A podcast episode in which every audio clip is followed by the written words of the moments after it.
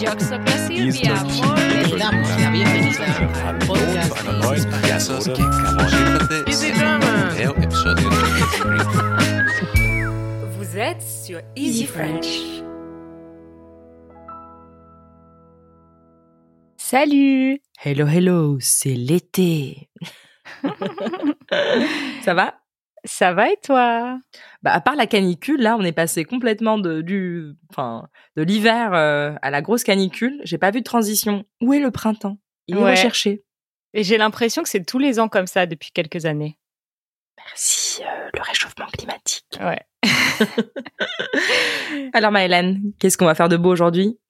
Alors, euh, les copains, comme vous le savez, on adore Paris, euh, c'est pas un secret, et bien sûr, on sait que vous aussi, mais il y a pourtant des choses euh, qui peuvent surprendre, en bien ou en mal d'ailleurs, euh, dans notre ville. Alors, aujourd'hui, nous avons décidé de vous parler des choses bizarres à Paris. C'est parti. Allez, on y va Le sujet de la semaine. Donc, euh, les copains, on va commencer par une petite liste non exhaustive, je précise. C'est important de préciser. Hein. ouais, des choses un peu bizarres euh, qu'on trouve à Paris, qu'on peut voir à Paris. Puis, euh, nous allons expliquer une euh, catégorie immobilière assez typique de Paris. On se mettra ensuite au défi, évidemment. On se plaindra de ce qui nous énerve quand on revient à Paris, ce qui ne nous manque pas quand on est ailleurs, donc. Puis, euh, au contraire, on parlera de euh, ce qui nous manque quand on est loin et qu'on aime retrouver quand on revient à Paris. Puis, on terminera par, euh, comme d'habitude, un petit message adorable d'une charmante auditrice. Et pour ceux qui restent, pour le bonus, on vous racontera un événement très spécial qui est arrivé récemment. Eh ben écoute, let's go. Allons-y. Alors, parmi les bizarreries euh, ou les choses un peu surprenantes qu'on peut voir ou expérimenter à Paris, il y en a une euh, qu'on trouve souvent sur Internet. Des gens qui parlent de ça, ce sont les serveurs ou les serveuses dans les bars, les cafés, les restaurants qui ont tendance à un peu ignorer les clients. Oui, alors les amis, il faut savoir qu'entre 13h et 14h, ou alors euh, entre 19h et 20h, euh, on a une tendance à devenir transparent quand on est installé au restaurant ou dans un café à Paris. Et c'est normal, c'est l'air ambiant. hein. Ne vous inquiétez pas, vous ne disparaîtrez pas. non, non, plus sérieusement, euh, oui, c'est euh, exécrable. Alors évidemment, c'est pas le cas de tous les serveurs. Il y a des gens incroyables qui font, qui aiment leur métier, qui nous sourient. On sait aussi que c'est un métier qui peut être très rude, mais ça n'explique absolument pas le manque de gentillesse de certains. Alors euh, comment ça se fait? Qu'est-ce qui leur arrive? Bah ouais, je sais pas tellement, mais c'est vrai que c'est quelque chose que j'ai déjà remarqué aussi, euh, que parfois, ouais, on essaye de leur faire euh, des appels du regard euh, pour qu'ils viennent nous voir, pour euh, nous proposer de boire quelque chose d'autre, ou même pour simplement nous apporter une carafe d'eau ou quoi que ce soit, et on a l'impression qu'on joue à une sorte de jeu de cache-cache contre notre volonté. On a l'impression qu'on dérange surtout. Ouais, c'est ça. Ils- parfois, on, on sait qu'ils le font exprès de, ouais, de faire comme s'ils nous avaient pas vus. Euh, Peut-être que c'est parce qu'ils sont très occupés ou je, je sais pas. Oui, ben enfin, je, je pense que honnêtement, dans certains endroits, pas partout, hein, ils sont Oui, pas très évidemment. bien payés. Des fois, il y a beaucoup, beaucoup de, de monde, et je pense que c'est une stratégie pour eux pour pouvoir supporter euh, la, la masse de personnes Oui, d'ignorer. Mais ce qui donc euh, fait que, en- par conséquent, il y a une- un service euh, horrible, et donc les étrangers qui sont habitués en général à quand même un service agréable, etc., ne comprennent pas. Maintenant, moi, hier même, euh, j'ai au restaurant, j'étais, non, avant-hier plutôt, on a eu quelqu'un de très agréable qui était là, oui, est-ce qu'il vous manque quelque chose, qui était proactif, qui a amené de l'eau avant qu'on en demande, qui Waouh. remplaçait l'eau. Et donc, il en existe, mais ce sont des cas très rares, j'avoue. ouais, Euh, je pense que le mieux, c'est qu'il faut, euh, surtout que chez nous, c'est très mal poli de dire garçon, ouais. parce que je je peux t'avouer que j'avais pris l'habitude en Chine, c'est normal de, de crier comme ça, Fuyuan Ah ouais. et que ce n'est absolument pas mal pris. Donc là, c'est vrai que c'est très compliqué de se retenir et de faire genre Monsieur, madame, vrai. ou même quand on demande et on réussit à donc euh, attraper la personne, oui, oui, j'arrive, puis 20 minutes plus tard, toujours pas là. Ouais. Donc euh, bon, prenez votre mal en patience, les amis, et puis choisissez les bons endroits parce qu'il y en a quand même. Regardez bien euh, bah, les les euh, avis euh, internet, et il y a beaucoup d'endroits qui ont un service impeccable. Ça existe euh, sur Paris aussi. Ça existe, absolument. Mais en tout cas, préparez-vous à l'alternative aussi et dites-vous bien que c'est pas vous, c'est pas votre faute. voilà, voilà, c'est le charme de Paris aussi, les serveurs qui vous ignorent. c'est ça. Alors, pour euh, continuer dans une série euh, pas forcément flatteuse pour notre capitale, j'ai remarqué aussi que beaucoup de gens sur Internet se plaignaient des crottes de chiens à Paris. Écoute, ça, je m'en plaignais déjà beaucoup, moi. Et puis dans ma ville, qui est donc en dehors de Paris, je pensais qu'il y en avait un peu moins, mais ça a commencé à devenir un phénomène, un fléau, on va dire. Et je me rends compte qu'il y en a beaucoup. Les gens ne ramassent pas le caca de leurs bêtes, alors que normalement, la ville, en tout cas même chez moi, je pense qu'à Paris peut-être c'est pas le cas, mais il y a des petits euh, sachets accrochés, distributeurs de sachets pour, voilà pour euh, pouvoir euh, même ramasser facilement si on a oublié le nôtre ou quoi. Ouais. Et ben non, ils sont là. Ouais, j'ai remarqué quand même que ça s'améliore un peu. Je me souviens quand j'étais vraiment petite, vraiment, je me souviens de ma mère qui passait son temps à dire attention, caca. Et c'était vraiment euh, presque euh, une course d'obstacles pour aller à l'école sans marcher dans les crottes. Et maintenant, je trouve que c'est quand même un peu mieux. Je vois des gens ramasser les crottes. Je les vois. Ils existent.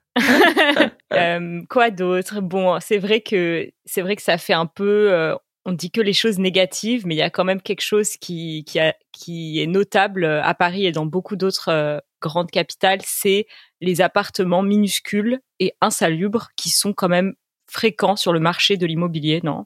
Ah oui, complètement. Mais surtout, moi, je, me rappelle à l'époque euh, étudiante, beaucoup d'amis sur Paris. Moi, j'avais eu la chance de pas avoir vivre ça parce que j'étais pas sur Paris et puis j'avais ma sœur qui y était.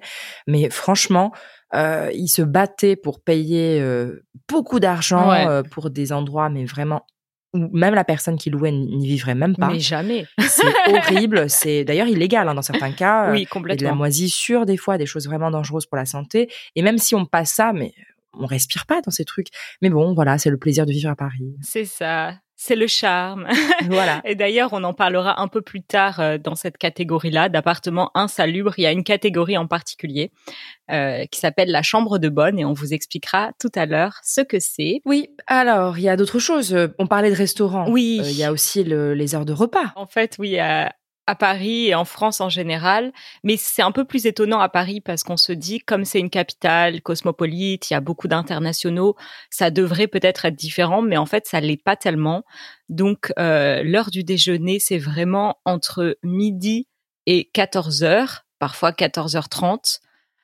Et le dîner, c'est vraiment entre 19h30 et 21h30, non? Oui, complètement. Donc, si vous débarquez dans un resto, une brasserie, un café, euh, ouais, comme tu as dit, à 15h, 16h pour euh, déjeuner, les gens vont vous regarder d'un drôle d'air euh, en disant, mais non, c'est pas possible. Après, en été, le soir, ça va jusqu'à, parce qu'il y a des services de 22h, donc ça va jusqu'à 23h30 maximum. Oui. Mais, oui. mais après, ils fleurissent beaucoup, fleurissent, pardon, fleurissent beaucoup les, les petits boui-boui, on va dire, avec sandwich et compagnie où on peut trouver à manger dans les lieux touristiques tout le temps. Mais pour s'installer vraiment et manger un bon repas, oui, c'est pas possible après certains horaires. Donc euh, sachez-le, hein. il faut, faut, se préparer, il faut s'organiser pour pas avoir de mauvaises surprises. Il y avait aussi quelque chose euh, qui est assez parisien, je pense. En tout cas, ailleurs en France, on n'en voit pas beaucoup. Euh, c'est les concierges d'immeubles. Donc, est-ce qu'on pourrait expliquer peut-être à nos amis ce que c'est? S'ils ne connaissent pas Oui, bah alors c'est une personne, une femme ou un homme euh, qui travaille, euh, donc qui ont généralement des fois qui habitent même l'immeuble, donc un appartement au rez-de-chaussée, oui. et qui s'occupe à la fois de la maintenance euh, de l'immeuble, la propreté, etc. De des fois de même recevoir donc des paquets, donc de la poste pour les personnes, de les garder et de la sécurité aussi de qui est-ce qui rentre dans l'immeuble, qui en sort. voilà.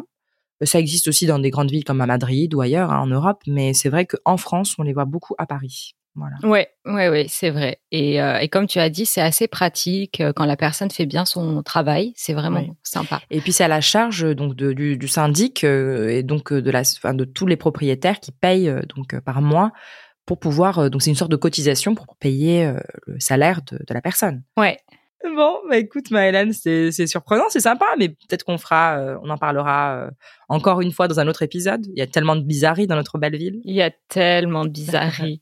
Mais euh, il faut qu'on continue, donc on va passer à la section suivante.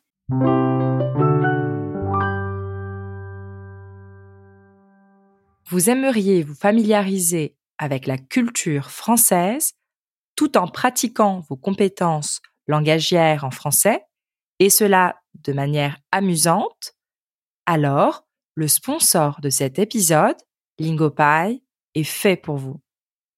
Lingopie est une plateforme de streaming où vous pouvez regarder des films, des séries, des documentaires et toutes sortes de vidéos en français avec des sous-titres comme sur notre chaîne YouTube Easy French.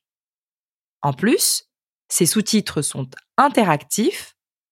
Vous pouvez cliquer sur les mots inconnus, en voir instantanément la traduction et les ajouter à des flashcards personnalisés pour les réviser plus tard et vous assurer ainsi de bien tout mémoriser. Cerise sur le gâteau, si vous avez un compte Netflix, votre inscription à Lingopie vous permet désormais de regarder certaines émissions Netflix avec les sous-titres interactifs créés par Lingopie. Et oui, vous pouvez regarder vos séries préférées tout en améliorant votre français. Ça vous tente? Alors, passez vite par notre lien lingopie.com slash easyfrench et testez Lingopie gratuitement pendant 7 jours. Si vous décidez de rester, grâce à notre lien, vous bénéficierez d'une réduction de 55% sur le tarif de l'abonnement annuel et d'une réduction de 70% sur l'abonnement à vie. Alors, allez-y, foncez. J'ai capté. Alors Maëlène, tu avais une petite définition pour nous, un truc Oui. à expliquer. Oui, donc on a parlé tout à l'heure des petits appartements parisiens et euh, parmi euh, cette catégorie de petits appartements, il y a une catégorie qui est assez typique, ça s'appelle la chambre de bonne. Hmm. Alors qu'est-ce que c'est? Elle est composée de quoi? Euh, alors c'est euh, un petit appartement, un type d'appartement qui est composé d'une pièce unique qui fait entre 6 et 12 mètres carrés. Oh, qu'est-ce que c'est grand Hmm. C'est immense. On se perd. Et donc, généralement, dans ces chambres, euh, on trouve une douche, mais pas de toilettes, qui sont euh, partagées généralement avec les chambres voisines et donc situées sur le palier. Et ces logements-là se trouvent généralement au dernier étage, donc souvent le septième étage de certains immeubles bourgeois. Et euh, ces chambres sont accessibles par un escalier. Attention, pas d'ascenseur. Ah oui, il faut faire du sport. Hein. C'est ça, surtout pour porter ses courses. Et donc, à l'origine, euh, ces pièces étaient destinées à servir de chambre à l'une des employées de maison de la famille. C'est pour ça qu'on dit chambre de bonne. Parce qu'une bonne, c'est euh, une personne euh, qui travaille dans une maison et qui fait un peu tous les travaux ménagers. En fait, à la base, l'expression c'est bonne à tout faire. Ça veut dire qu'elle peut tout faire. Donc le ménage, la cuisine, etc. Quelle horrible expression. Affreux. affreux. Et, euh, et donc, en fait, aujourd'hui, euh, ces anciennes chambres de bonne, mais qui s'appellent toujours comme ça, sont un peu les, les options les moins chères du marché locatif parisien et elles sont principalement louées soit par des étudiants avec des moyens modestes, soit par des travailleurs euh, avec aussi des moyens modestes. Et euh, elles ont généralement vraiment un minimum d'équipement, donc euh, pas grand-chose en fait. Alors la seule chose qui est sympa, je pense, moi j'avais un ami qui avait une chambre de bonne dans un très beau quartier parisien, donc dès qu'il sortait de chez Elles lui, sont souvent dans les beaux quartiers, ouais. Ah oui, il a, il était entouré de, de belles maisons, de beaux endroits, c'était super quoi. Oui. mais voilà. C'est super pour le quartier, c'est super pour la vue. Généralement, il y a des vues magnifiques, mais c'est vrai que il faut pas avoir trop d'affaires, il faut pas être trop grand. Et il faut aller loin parfois pour faire les courses parce que selon où tu es, euh, si c'est pour aller au Monoprix du coin qui est hyper cher, euh, c'est pas donné pour ça. un étudiant qui est, qui a pas vraiment les moyens quoi. C'est ça. Donc c'est pas forcément un super plan. Ça dépend de ce que vous recherchez, ça dépend de votre taille. Honnêtement, pour les gens grands, vraiment, je recommande pas. Bon, on continue avec le défi? J'ai hâte. Au défi. Oui, le défi. Alors, euh, j'ai pensé à un petit jeu. En fait, euh, je vais décrire euh, des situations parisiennes typiques avec une phrase clé. Donc, euh, pour rappel, les, les situations typiques dont on a parlé, c'est euh, les heures de repas strictes, les appartements insalubres et les pique-niques en bord de fleuve. Donc, euh, chacune des phrases que je vais dire correspond à une de ces situations. Prête? Oui. Ok, première phrase. ah désolé, la cuisine est fermée. Ah, le pique-nique. Évidemment, les heures de repas strictes. Bravo. C'est une phrase que vous pourrez entendre si vous allez dans un restaurant à partir de 15 heures. Deuxièmement, rendez-vous à 19h30 au canal Saint-Martin. Alors, je vous laisse aussi les copains réfléchir un petit peu. Alors, le canal Saint-Martin, il faut savoir que c'est donc euh, dans quel arrondissement à Paris? Le dixième, Le- Oui, et euh, c'est très sympa pour s'installer. Les gens d'ailleurs se trompent des fois Ouais. ils disent ah, la Seine, c'est pas la Seine, hein, c'est le canal. C'est pas la Seine, c'est ouais le canal. Et donc euh, qu'est-ce qu'on y fait? Bah on peut s'installer pour boire un verre, une bière avec des copains, discuter Ouais. et faire un pique-nique. C'est ça, on y va souvent pour pique-niquer. Donc euh, ça correspond bien à cela, les pique-niques en bord de fleuve. Je continue. À louer. Studette pleine de charme à deux pas des Champs-Élysées. Oh, alors les Champs-Élysées, quartier emblématique, enfin avenue pardon emblématique de Paris. Euh, les touristes adorent y aller et puis il y a plein de monuments euh, à côté, donc l'Arc de Triomphe pour Oui. commencer, puis après il y a le, la place de la Concorde avec l'obélisque. euh, Tout en bas, ouais. Le en, ouais tout en bas, en face donc du jardin des Tuileries et on en passe. Et donc une studette, c'est un petit studio. Et donc, je suppose que euh, c'est euh, bah, les appartements insalubres. ça. Voilà, on espère que ça. C'est pas le cas là, mais voilà, c'est à louer. C'est ça. Mais il faut se méfier du mot studette parce que j'ai l'impression que c'est un mot que les propriétaires utilisent beaucoup pour euh, parler de chambre de bonne en fait. Donc euh, c'est ça. Studette, ça fait plus mignon que chambre de bonne, mais c'est souvent la même chose. Oui, et je pense aussi, par contre, il y a une vraie volonté aussi, pas simplement d'embellir, mais d'éviter d'utiliser le terme bonne. Je crois. Peut-être. On va, on on rester optimiste. Allez. Alors, une petite dernière phrase? Oui. On va se poser sur les quais? Ah, les quais, les quais, les fameux quais de Seine. et donc, bah, je pense que c'est pareil que pour le canal Saint-Martin, c'est pour pouvoir faire un petit pique-nique. C'est ça, un petit pique-nique en bord de fleuve. Donc euh, le verbe se poser, c'est un peu de l'argot, mais on l'utilise beaucoup pour dire euh, s'installer, tout simplement. Bah voilà les amis, bah, n'hésitez pas, hein, si vous venez à Paris, Ouais. euh, à vous installer, à vous poser entre copains, entre potes, et boire un verre. voilà. Bon, on continue, on va râler? Vas-y, j'attends que ça.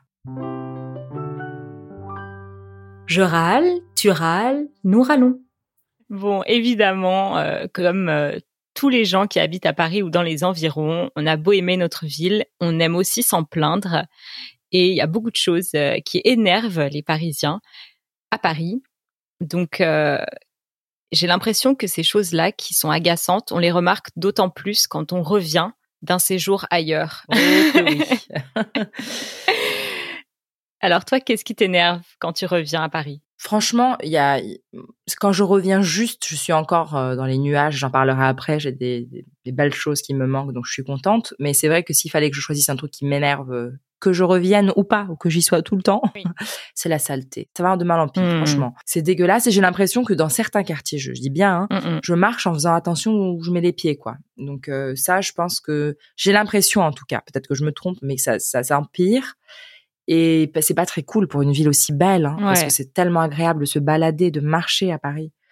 Et j'aimerais vraiment autant ne pas voir ça. Après, il y a la saleté, il y a pas que ça, il y a aussi le quand ils font des travaux, ils mettent des, des, des poteaux partout, ils signalent pas correctement. Mm. Franchement, j'imagine les personnes qui sont en fauteuil roulant ou malvoyantes. euh, euh, ça doit être terrible, vraiment. Ça, c'est des choses qui m'agacent. C'est vrai que Paris, euh, à Paris, j'ai l'impression qu'il n'y a pas tellement d'efforts euh, faits pour euh, les personnes à mobilité réduite ou euh, même les personnes âgées.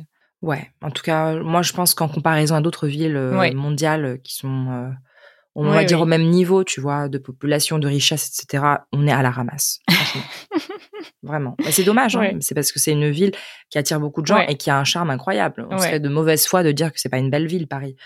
Mais ça, ça, ça, Ouais. ça, ça ajouterait tellement au charme d'avoir une ville qui soit euh, Mm, mm. commode, agréable, etc. Et toi, alors qu'est-ce que tu détestes? Alors moi, ce qui m'a énervé particulièrement la dernière fois que je suis revenue à Paris après un, un séjour euh, loin, c'était euh, ce que j'appelle la guerre passive entre les gens. Donc, euh, par exemple, dans les transports et au supermarché, j'ai l'impression qu'on est tous un peu dans une forme de guerre euh, les uns avec les autres, c'est-à-dire euh, qu'on se bagarre euh, plus ou moins euh, violemment, plus ou moins passivement pour rentrer en premier dans le métro, pour avoir la place assise, pour euh, dans, au supermarché euh, ne surtout pas se faire doubler dans la file, pour aller à la caisse où il y a euh, le moins de monde, pour aller le plus vite possible. Ben, il y a un mot pour ça, hein les incivilités. Oui, oui, oui, c'est ça, C'est incroyable. c'est ça. Si je suis d'accord, il y a une, une sorte de, comment on dirait, pas d'augmentation, mais de, de recrudescence des incivilités. Ouais. Franchement, hein, je...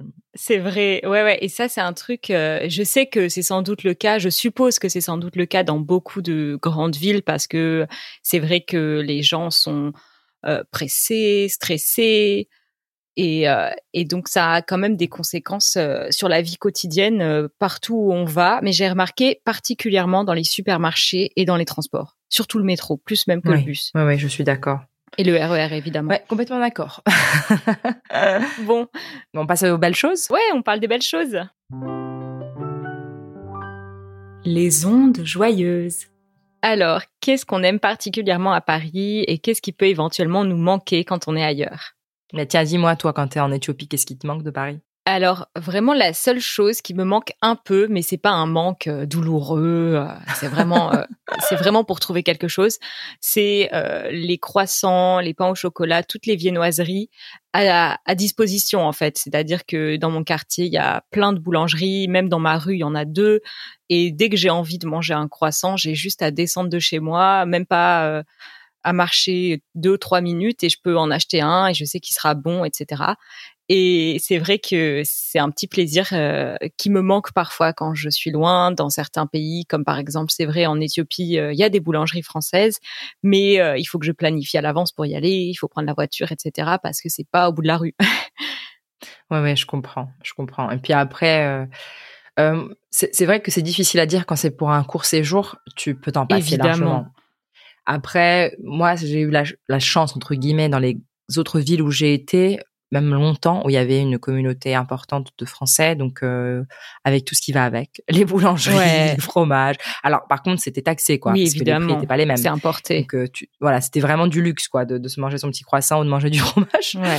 Mais euh, et puis bon, comme en Éthiopie, il y avait aussi une culture de nourriture incroyable, donc euh, on est content. Et puis j'avais encore une fois la chance moi de revenir souvent en France. Ouais. Mais c'est vrai que je profitais beaucoup de la nourriture, tout type, parce que pour éviter d'en em- embarquer avec moi et de pas avoir à y penser là-bas. Donc je je te rejoins, le fait de Mhm. pouvoir juste descendre et d'avoir un très bon croissant délicieux juste à côté de chez soi, c'est quand même un, un luxe. Ouais.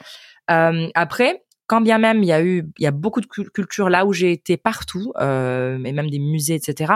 Franchement, j'ai beau réfléchir, il y a que ça qui me vient à l'esprit. Mm, mm. Je pense qu'il y a certains musées à Paris, certaines galeries d'art et tout que j'aime beaucoup, euh, qui me manquent particulièrement, et j'aime bien y repasser à chaque fois. Ouais. Voilà, c'est ça que je trouve agréable. C'est vrai. Franchement, plus qu'autre chose. Après, c'est pas les Parisiens qui manquent, hein, je, je l'avoue. oui, mais les, les, les bonnes choses, oui, les bonnes choses. Et la ville, l'atmosphère, je pense, de Paris, Ouais. euh, que ce soit en hiver ou en été, il y a une, il y a une, une belle énergie malgré Ouais. tout. Quand on se balade euh, simplement et on regarde autour de nous, on- c'est beau partout. C'est vrai. Franchement. Il y a cette beauté euh, qui nous entoure et qui fait du bien à l'âme. Ouais, je suis d'accord. Bon, on arrive presque à la fin, mais avant de, de se quitter, on va comme d'habitude écouter un joli message. Vos questions. Salut les filles, je m'appelle Louisa, je suis écossaise de d'Écosse, mais ça fait 15 ans que j'habite à Madrid, en Espagne. Ça fait trop longtemps que j'ai pas parlé le français. Moi, j'étudie le français à l'université. Et en ce moment-là, j'ai parlé assez bien. Mais ça fait trop de temps que, que j'ai pas parlé le français. Et maintenant, je veux le récupérer. Et grâce à, vous, je suis en train de le faire. Donc, je veux juste vous remercier beaucoup J'adore écouter le podcast et, et je veux juste dire merci, merci beaucoup. à bientôt. Salut. Oh, qu'est-ce que tu es adorable, Louisa. Tellement mignonne. Franchement, alors une chose, je voulais quand même te corriger. Tu n'es pas écossaise d'Écosse, tu es écossaise de Madrid maintenant. il, faut, il faut dire les choses. hein. Alors franchement, bravo pour ton français, parce que si tu penses avoir perdu, euh, qu'est-ce que ça devait être avant? Ouais. Et puis c'est touchant, son petit merci. On te remercie. C'est vraiment adorable, euh, ton énergie tellement positive, ça fait euh, vraiment du bien, ça met du baume au cœur. Ouais, je suis, je souris là. J'ai les égomatiques qui travaillent. Moi aussi, moi aussi. Franchement, les amis, ça nous fait hyper plaisir de recevoir euh, vos petits messages vocaux. euh, donc, n'hésitez pas, franchement, si vous êtes là, oh, j'aimerais bien, mais j'ose pas. n'hésitez pas, ça nous fait vraiment un grand plaisir. Oui, et donc merci Louisa. Et puis écoute, euh, bon courage à toi hein, pour euh, bah, la- le, le réapprentissage du français, même si tu n'en as pas vraiment besoin. Et puis euh, de continuer aussi avec l'espagnol. Et puis je me demande si tu parles aussi d'autres langues. Donc tu nous raconteras ça si tu veux dans un autre message. Voilà, des gros bisous. Bon, on a encore une petite rubrique pour vous, les amis, une petite surprise. Et j'espère que vous êtes prêts à écouter ça. La chronique des super nanas. Alors les copains, comme vous le savez aujourd'hui, c'est l'été, c'est la fête de la musique aussi, et du coup on vous a concocté une petite chronique euh, sur la musique. Poussons la chansonnette ensemble. Musique Et que chacun se mette à chanter Et que chacun se laisse emporter Chacun tout contre l'autre serré Chacun tout contre l'autre enlacé L'un contre l'autre Musique Musique, c'est l'art, dit-on, de combiner des sons d'après des règles. Et pourtant, ces règles, genres, styles, sensibilités et traditions varient selon les lieux et les époques.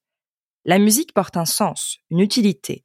Elle témoigne d'une époque, d'un engagement social ou politique, d'une vision sur notre monde et sur l'homme en général. Homme avec un grand H.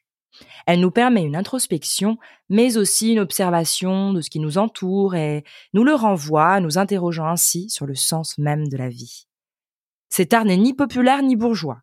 Capable de parler au plus grand nombre, il tient aussi bien ce rôle, si ce n'est mieux, que la peinture, la littérature ou le cinéma. Alors, qu'Hegel me pardonne, musique comme quatrième art, que nenni. Mais pourquoi dit-on de la musique qu'elle est universelle? Cela réside-t-il simplement dans le fait que toutes les cultures en ont de tout temps produit?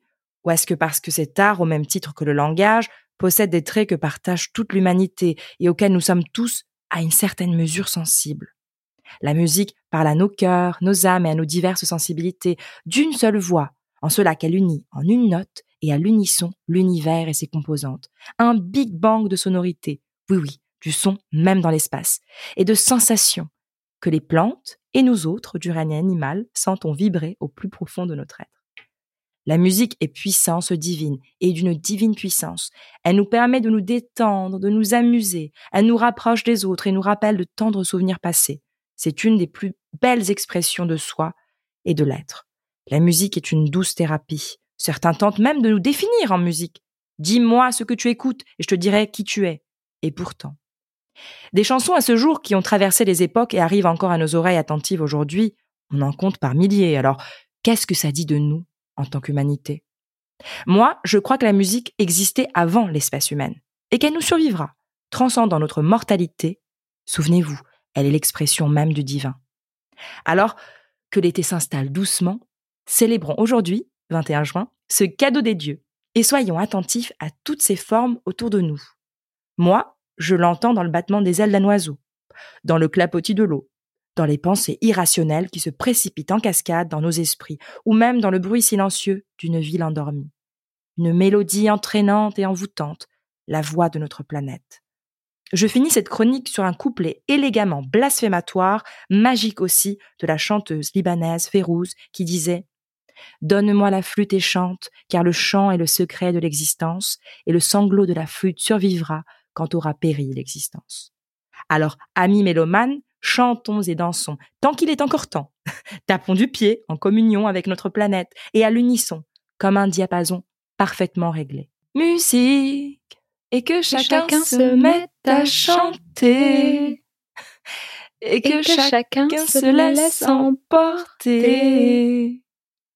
Chacun, Chacun tout, tout contre, contre l'autre serré. Chacun, Chacun tout tout contre l'autre enlacé. L'un contre l'autre. Alors merci les amis pour votre écoute et on vous dit à la semaine prochaine et amusez-vous bien. Oui, et pour ceux qui restent, à tout de suite pour le bonus.